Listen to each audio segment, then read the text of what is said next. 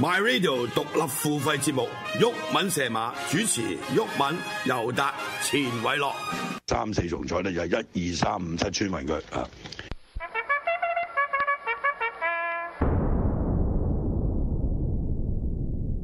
二拖三六七九，咁啊三四重彩就二三六七九村民佢啊。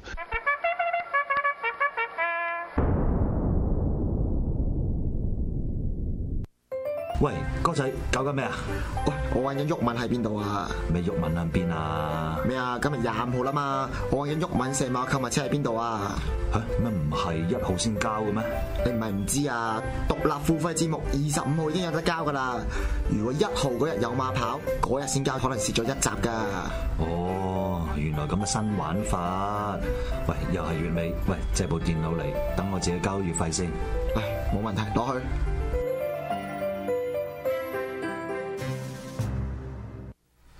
好，翻嚟第二節，嗯，係啦，咁啊有網友問我，咦咁咁咁下咁咁輕輕騎嗰個嗰個今晚個 topic 係啊，今晚好輕騎，完全好輕騎。好啦，咁啊講講咗呢個所謂，其實我今晚都係主要係呢堆嘢嘅，就係、有啲名所謂比較名人少少啦。係近排咧就黃氣呢黃喜啊，呢個人氣急升，嗯你知唔知道啊？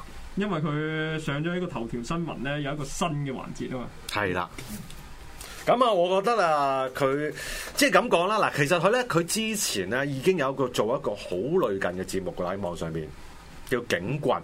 嗯，係啦，咁都係係呢段時間所謂嘅反送中嘅時候做嘅一個節目。嗯，好啦，咁然之後嗰個咧，我都係近排先知嘅啫，即係我都唔係佢一做我就知道嘅。係咁，但係近排的而且確呢個所謂嘅叫做驚慌訊息啊，驚慌信息。驚慌訊息咧就即係佢所謂誒佢、一啲所謂串香港警察嗰、個呢位好到位啦，嗯，同埋我認為咧其實佢係適合做嘅，係因為咪佢？本身都係差人，佢佢本身做過差人係，你講到佢本而身做嘅差人，佢而係家咪都終係身職業？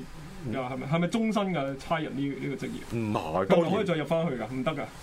唔係嗰嗰個同係咪終身冇關係㗎 OK，即係好似即係你意思係咪辭咗職就一定翻唔到入去？唔係你辭咗職之後，係咪可以隨時翻到入去咧？梗係唔係啊即係唔啦使。再入學堂咁樣嘅。誒佢 exactly 嗰個就唔知啦嗯，但係就肯定唔係話你誒出咗嚟，你中意入翻去就入翻去，咁肯定唔係啦嗯。即係我覺得同一般嘅工作都有類近嘅地方，但係亦都唔係話你出咗嚟一定入唔翻去咯。嗯。嚇咁，但係呢個係一個正常情況下，你知而家啲差人㗎啦。咁但係至少佢係喺香港市民未普遍仇恨差人之前咧，就已經唔係差人啦。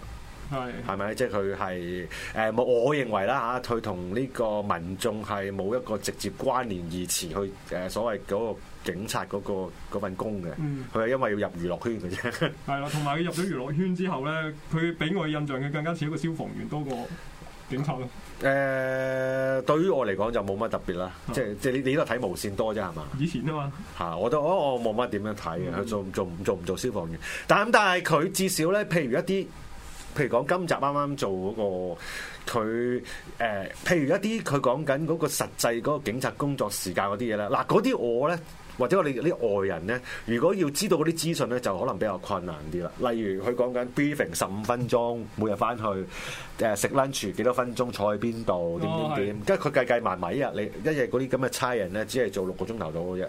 佢過來人其實對呢啲嘢非常清楚啦。一來佢清楚，二來佢有說服力，嗯，係咪？即係譬如誒、呃就算我哋揾啲資料一模一樣都好，我我哋其他人講就冇佢咁有說服力，嗯，係咪？相對嚟講係咁啦。咁啊我同埋佢會知道好多誒、呃、關鍵位咯，心態嗰啲就總之就講嚟講去就說服力啦。咁啊、跟跟住佢誒所謂呢個反送反送中時期就其實佢二零一四咧都有有啲噶啦。即係當年嗰個叫咩雨傘革命嗰陣時嗯嚇即係佢都唔係突然間出現嘅一個所謂黃型嘅人啦、係藝人啦。咁啊，但係點都好啦，咁誒，但係我認為咧比較明顯顯著就係真係呢次反送中條例入邊咧，就阿黃喜即係佢嗰種。誒誒、即即係佢佢好突出噶嘛，係係咪？咁啊，例如大家記得嘅就係應該記得啦，係咪？就佢落過去現場度指揮交通啦，係係咪？佢真係識噶嘛？係佢做過噶嘛。係啊，佢真係識做嗰啲指揮交通噶嘛。咁但係同埋咧，我佢嗰、個佢自己做差人做到啲差人會知佢係曾經係差人，咁變咗咧對對待佢嘅時候咧，當即係當日冇未未去到今日。而家就話 P.K. 等都好撚增加佢啦，嗯係咪、但係當日嗰陣時，即係可能就算，譬如我記得，因為咧其實黃喜之前咧，唔唔止黃喜一個做過交通指揮嘅，即係有啲誒、呃我哋即係佢哋，你唔知你哋記唔記得啦？即係總之有有段日子就係誒啲紅紅綠燈壞晒啦，嗯跟住咧就我認為好多有啲係手足打爛嘅，OK 呢個我成日都話係，有啲係佢哋主動識挑咗佢嘅。嗯，嚇，就啊 anyway 啦，咁啊所謂誒、呃有啲手足出嚟指揮交通啦，咁咁當時嗰個情況咧就同焦土派就好好好唔吻合嘅， 因為焦土派就想撲街嘅啫嘛，咁、但係嗰啲手足就覺得誒。呃即係就再企喺度指揮交通，我都我當我都當佢手足嚟噶，即係佢會覺得就係唔好打攪到人啊嘛，係唔係唔係佢做咩啫，佢係咁嘅意思啫嘛。盡量影響個社會嘅影響減到最少啊嘛。或者佢，如果你我哋當佢嗰個係一個高高高質素啲嘅諗法，就係、佢想保持住抗爭者嗰個形象。嗯，即係好啦，我哋做咁嘅嘢係咗有呢個咁嘅效果，但係打攪到你係我最唔想嘅。嗯咁所以喺盡量唔打攪到你嘅情況之下咧，都唔打攪你。做啲補救啦，同埋係啦，打攪你咧，嗰啲係必須嘅，即係有有一套咁嘅咁嘅人去做呢套理論啦。即係你自你自己理唔理，即係你自己信唔信嗰套嘢都好啦。我就對於呢堆人咧，嗰、個理解都係咁樣樣嘅，嗯即係好似近排嘅功能組別咁啫嘛。功能組別，係啊，即係譬如嗱咁啊，講兩句先啦，即係佢。即係咧，其實咧，上次區議會選舉完咗之後啦，所謂大勝啦，八成九啦，差唔多九成嘅議席都屬於非建制派啦，至少係咪？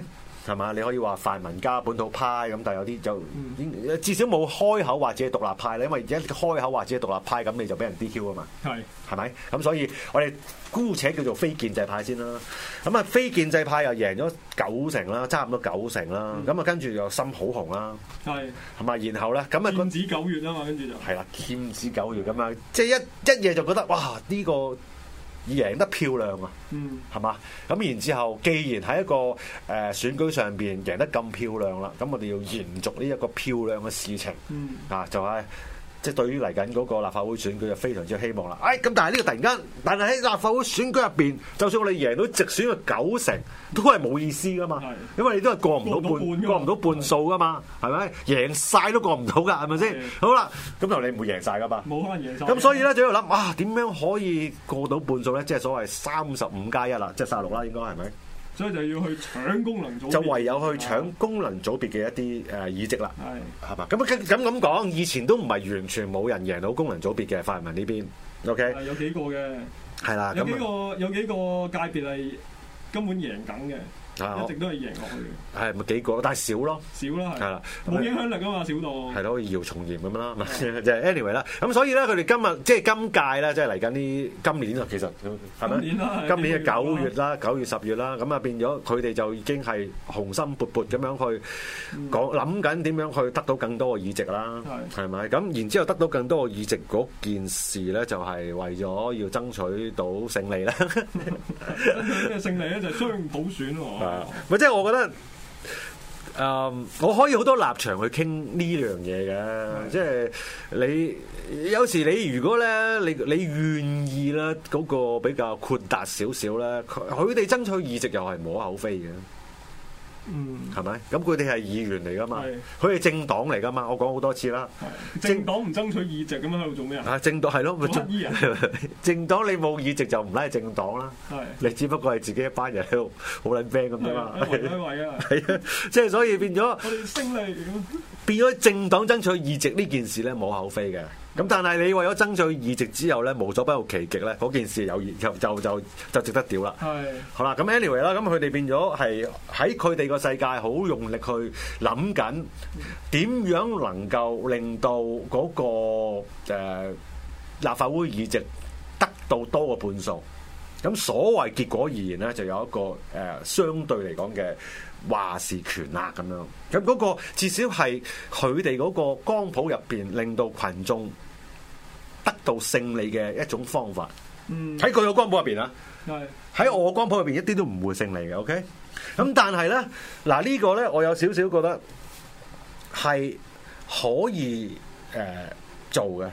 嗱，一來頭先我講啦，譬如佢自己作佢做，佢哋呢班人就為咗選舉噶嘛。嗱，呢句我係呢個係中性嘅，OK？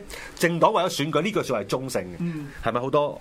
好多呢個台嘅支持者啦， 係咪就會屌啦？OK，但係我認為呢句説話我講出口係中性嘅，政黨為議席係中性嘅。好啦，然後其實我覺得，如果佢哋能夠誒、呃我唔覺得完全冇可能啊！真心咁講，當你了解個功能組別嗰個結構嘅時候咧，其實並不如心，即係並不如以往覺得嗰件事咁鐵板一塊嘅，即係即係最主要就係組織工會啫嘛，係咪一？個人就可以組到一個工會啊。係啦，咁你自自己點樣堆砌落去咧？同埋佢唔係要贏晒功能組別啊嘛，佢只不過想贏到功能組別加埋直選呢邊，佢佢阿選呢邊好多席嘅會，OK，就有機會過到三十五席加一，即係三十六席啦。嗯，咁所以喺佢嗰個戰鬥嗰個方面咧，投票會贏會勝啦。當然佢誒 ignore 咗其他嘢啦。OK，但係嗰嗰 part 唔好理佢先。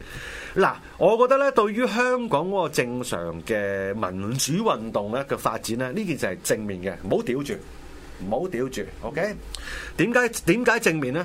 就係、你而家佢哋成日咧都會講到係誒、呃喂有啲嘢我哋做唔到喎，即係我哋即係過唔到半數喎，即係佢當然咧佢擁有誒、呃三分一以上嘅議席，變咗一啲議題上面，例如政改啦，最明顯就係佢可以否決嗰、個嗰、個嗰、個誒、呃政誒嗰、個政改啦，即係出上住袋袋住先袋住先嗰樣嘢，OK，但係佢自己係主動提唔出任何嘢㗎，係咪？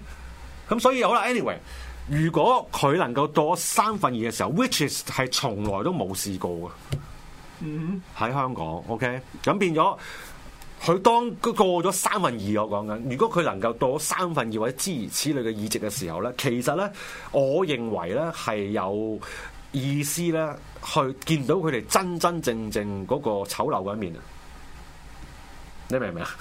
即係都係為咗，唔係到時為咗揭露佢，佢嘅醜陋到時如果唔係冇嘢嘅，我覺得呢即係又為咗揭露嗰個選舉嘅不義，嚇咩啊？又係揭露選舉嘅不義。唔係啊！你而家佢哋一路為緊一件事去爭取啊嘛，就係、議席啊嘛。而佢成日同你講，我得到議席之後，件事就好撚唔同啊嘛。嗱，咁呢度又有啲疑問啊嚇，係你佢哋依家喺度做緊好多嘢咧，諗住爭取議席啦，即係呢個過程我都覺得冇乜無可厚非嘅。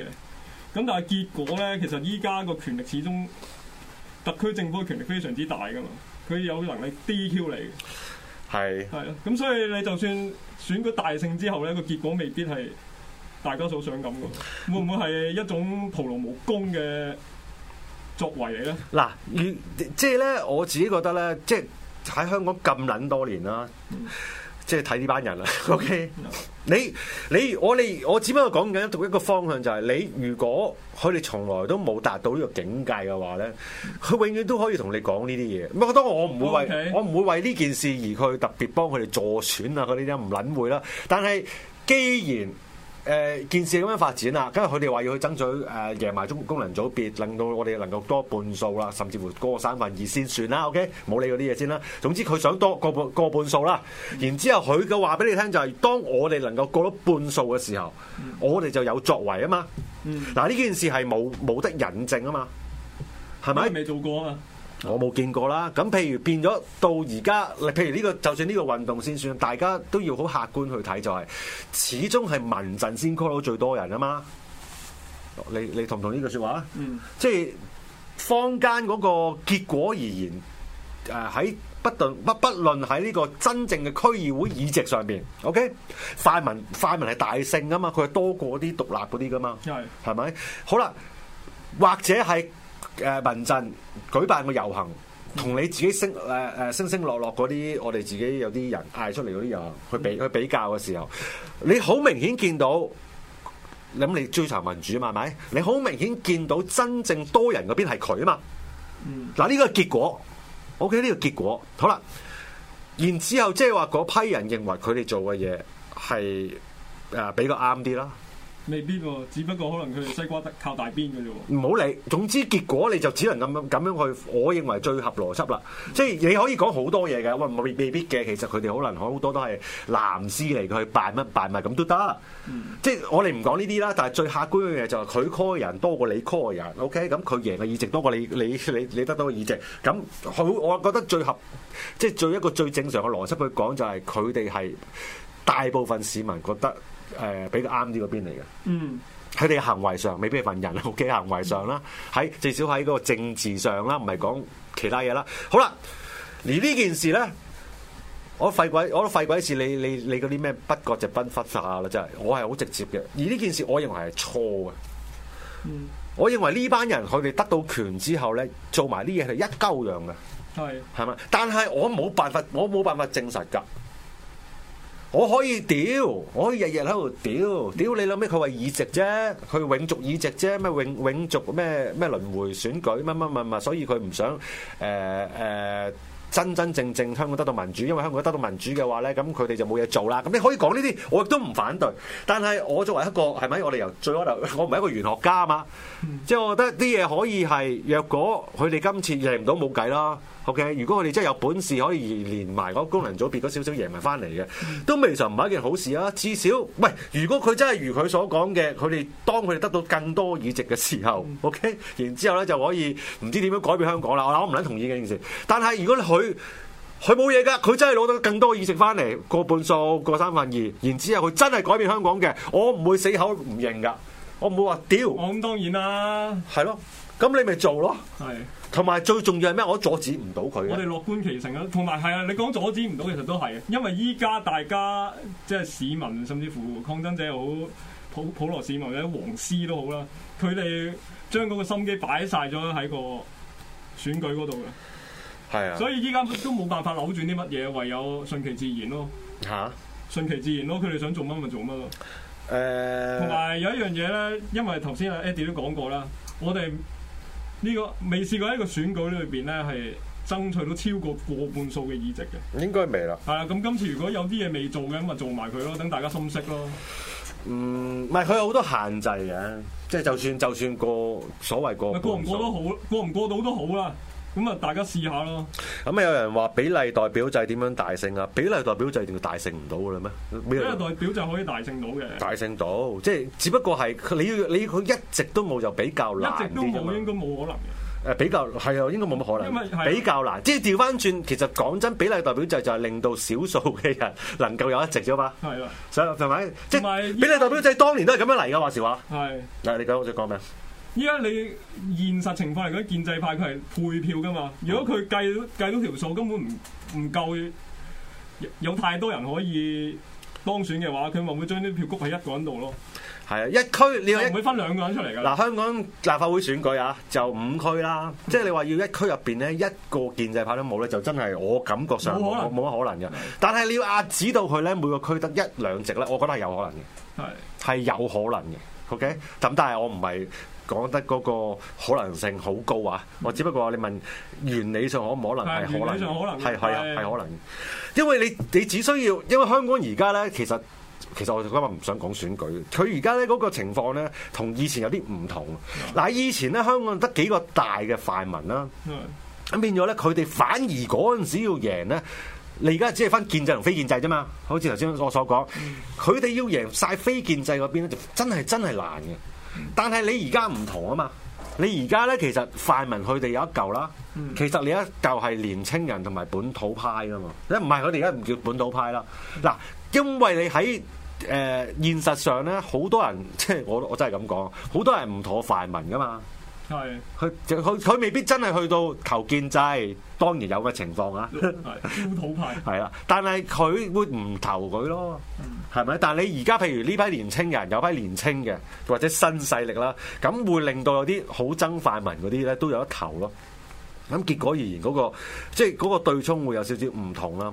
咁但係點都好啦，嗱講翻黃喜嗰度先啦。嗱黃喜咧，佢而家咧誒所謂做咗呢個頭條新聞入邊嘅一個叫警驚慌訊息啦，係啦，係咪？咁啊入邊啲嘢好到位啦，係係我覺得幾好睇啦，好好笑啦。好啦，但面臨住一個最大嘅問題啦，似乎好直接落單嘢，OK，跟跟住啊 PK 等 PK 等就投訴啦，OK，然之後咧跟住咧跟住就係無線咧就向呢、一個誒、呃香港。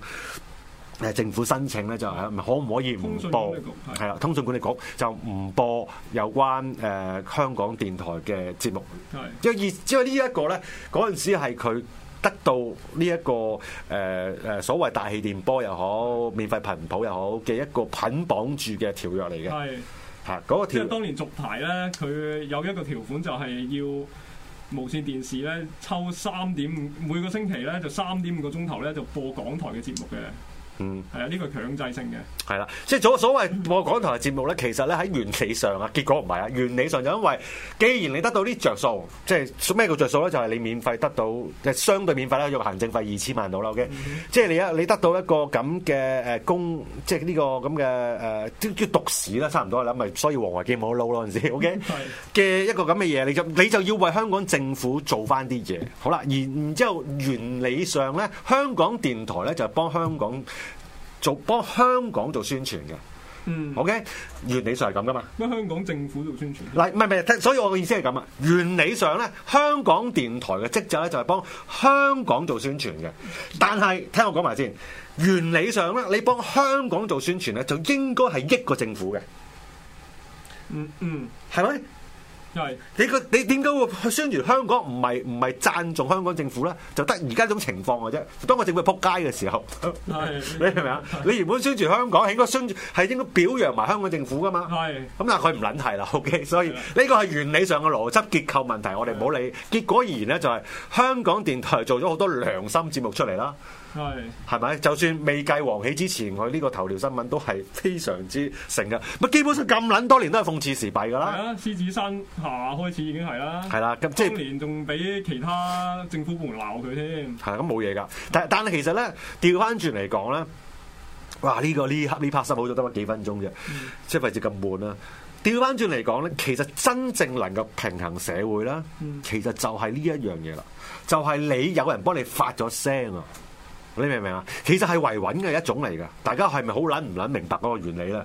有人屌咗係好過冇人屌㗎，哦係，你屌咗之後，我個心順啲啊嘛。係啊！你覺得發咗聲啊嘛哇！？你講得太好啦，你幫我屌咗我想屌係啊嘅，搞掂。係啦，即係民主制度都係同一樣嘢嚟㗎嘛嗯，係咪？就係你既你既然已經喺嗰個議席上邊，好似上次區議會選舉咁，你贏你咗啊贏咁撚多，你咪鋸咗先。係啊嗱呢個呢個事摸實咗埋去，係啦，但係結果唔好理嗰樣嘢先係。所以本身民主制度又好，或者呢嗱呢個係好深嘅政治智慧咧，就係、其實一個香港電台。佢自己佢做一啲，佢又未去到，佢未去到真係滅族式啊嘛，佢唔係真係反鳩你噶嘛係啊，佢諷刺你啫嘛，係啊佢唔會鼓吹港獨㗎，係啊，係咪幽先？默嚟嘅啫嘛。係啊啦，咁變咗咧，其實變相你係幫佢誒誒，唔好話維穩啊，係冇講到咁，佢變相你幫咗市民去發泄，同埋與此同時，呢啲嘢如果個反應好嘅話，香港政府一個正常嘅政府，佢睇到見到嗰個平常嘅反應係咁嘅時候，佢應該自我檢討嘅，所以呢個本身嘅設計係 O K 嘅。嗯但係結果而言又唔撚 O K 啦，OK，結果而言就係好撚嬲啦個香港政府係啦，係咪㗎？左手鬧右手啦，依家。係啦，佢個屌你咁，我俾錢你個台係咪？我係啊俾錢你即係屌我你。哎老母，幫人打 J 都有啦，打鳩你啊！係嘛？即係養到你咁大有毛有翼，你而家喺度反我，即係嗰條氣好唔鋸啦。結果而言就係咁啦。咁好啦。但係咁而家咧就係變咗誒、呃所以就冇咗呢件事啦。即係所以無線話喂，而家佢而家都佢而家都有咗自己嘅頻譜啦，係而家又有網絡有剩啦，佢要睇都睇得到啦。係咁啊，同埋咁跟，其實我覺得好直接喎。嗰件事就係佢唔想播一有關誒、呃一啲串鳩香港政府或者串最主要係串香港警察嘅節目啦，因為喺我哋世界 TVB 係一個維穩台嚟噶嘛。係咁點解喺我維穩台入邊不斷有呢啲鬧政府嘢出現咧？係啦，即係佢嗰條氣就好唔鋸啦。所以咁嗰啲藍絲都好唔鋸啦，走晒出嚟抗議啊嘛。 係啦，咁但係一路都冇苦無機會啊嘛，嗯即係我覺得啦，佢覺得時機唔成熟啦，直至到你而家哇嚟個咁直接嘅，跟住喂，我覺得無線唔好扮撚晒嘢啦，佢都係睇咗啊警察開開頭啫嘛，係啊，係咪？佢唔係自己行出嚟，屌你諗乜我拆唔撚係啊，佢見撚到你嗰個咁嘅一哥，你嗰個咁嘅警務處長，去喐鳩佢啊嘛。係係咪？而家你香港政府咁鳩驚警察，喂你你你個你個你個一高喐鳩香港電台喎，係咪即係我可以喐佢啊？嗯就咁解嘅啫嘛，佢都係跟隊嘅啫嘛，唔係佢一早做撚咗啦。不過其實佢都有佢有佢有有啊佢有試過嘅有試過，但係冇咁撚堅決啦嘛，啊即係我咁講啦，我覺得啦。咁好啦，跟住香港政府就配合佢啦。OK，而家搞掂，好係啊。既然我唔知佢咩官方理由，老實講，結果而言就係而家准許佢唔播啦。好啦，跟住咧又話得到誒誒、又得到呢個港台嘅同事嘅支持啦。即係佢咁講啊冇，意義，港台就係冇意義。但係跟住夜晚啦，工會啊就即刻出工會就出聲啦，即刻出聲啦，好撚有意見喎，好撚有意見喎。佢話跟住即係一堆理由啦，然之後就話：喂，如果係咁嘅話唔緊要，咁唔該你俾翻四億出嚟啦。回水。係四億係咩嚟嘅？你講就係嗰個叫做大氣電波頻譜嘅一啲租金啊。係啦，以前豁免你係因為你會播港台，即係所謂咧啊原理上啦，你會幫香港政府或者香港做宣傳。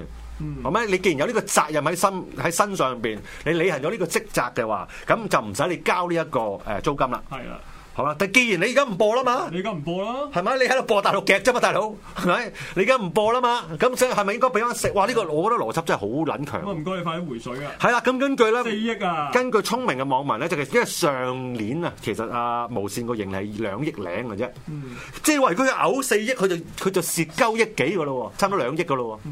咁、所以咧嗰、個咁當然啦，政府係唔會收嘅，我知道係唔會強硬你收嘅。但係好啦，我都係一致嘅，同我睇呢件事，我覺得係好事嚟嘅。嗱。因為咧，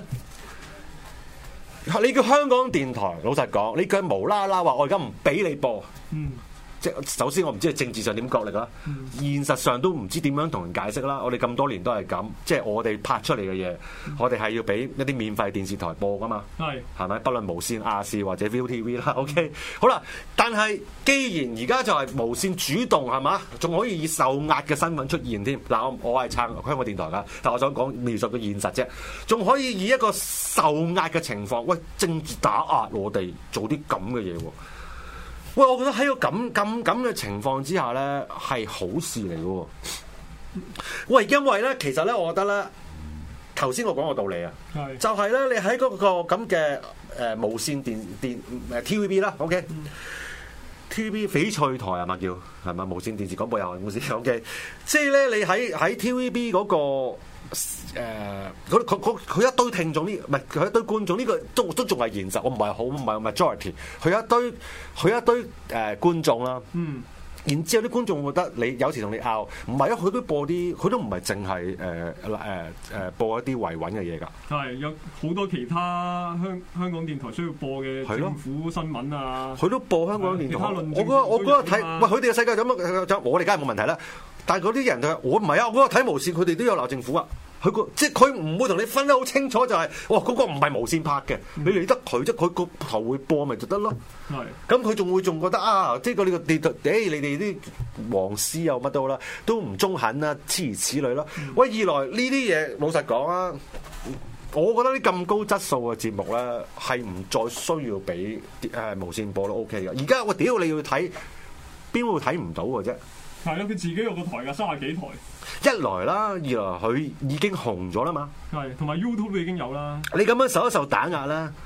即係相相對啦嚇，更加多人去追係啊係咩事啊？點解點解要打壓佢啊係啊？係嘛？咁啊，所以我咧，我覺得結果而言咧係 O K 嘅跟住喎。就類似黃絲經濟圈嗰啲咁啦，湧埋去幫襯咯。